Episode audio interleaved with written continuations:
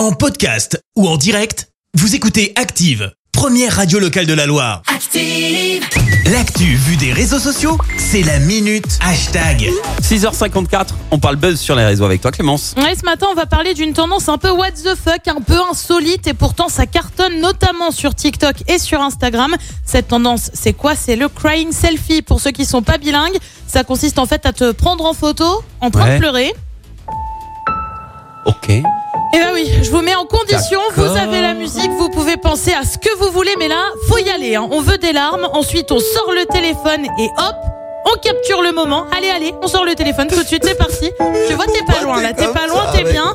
Alors si on retrouve la tendance, si nous on trouve la tendance un peu bizarre, elle a quand même le mérite de casser les codes des réseaux sociaux.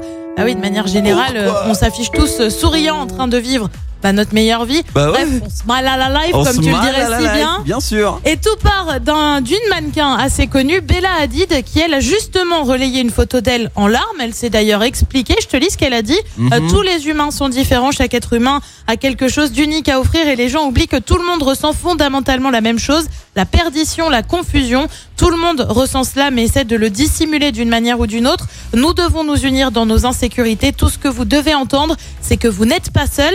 La mannequin estime donc que ça pourrait être thérapeutique puisqu'elle-même évoque sa dépression. Son poste pour info avec ce message, c'est plus de 2 millions de likes sur Instagram. Ça commence à faire un bon chiffre globalement. Et depuis, le mouvement a pris de l'ampleur avec d'autres mannequins qui, elles aussi, se sont retrouvés à partager des selfies en train de pleurer. Bref, parfois les codes ont peut-être simplement besoin d'être un peu cassés et ça fait quand même du bien de voir que bah, Insta, TikTok et tous les réseaux, c'est pas forcément que du paraître. Donc pleurer, c'est bon pour la thérapie, pour aller mieux. Pour partager, te sentir moins seul. Bah désolé, moi je vais pas pleurer, non.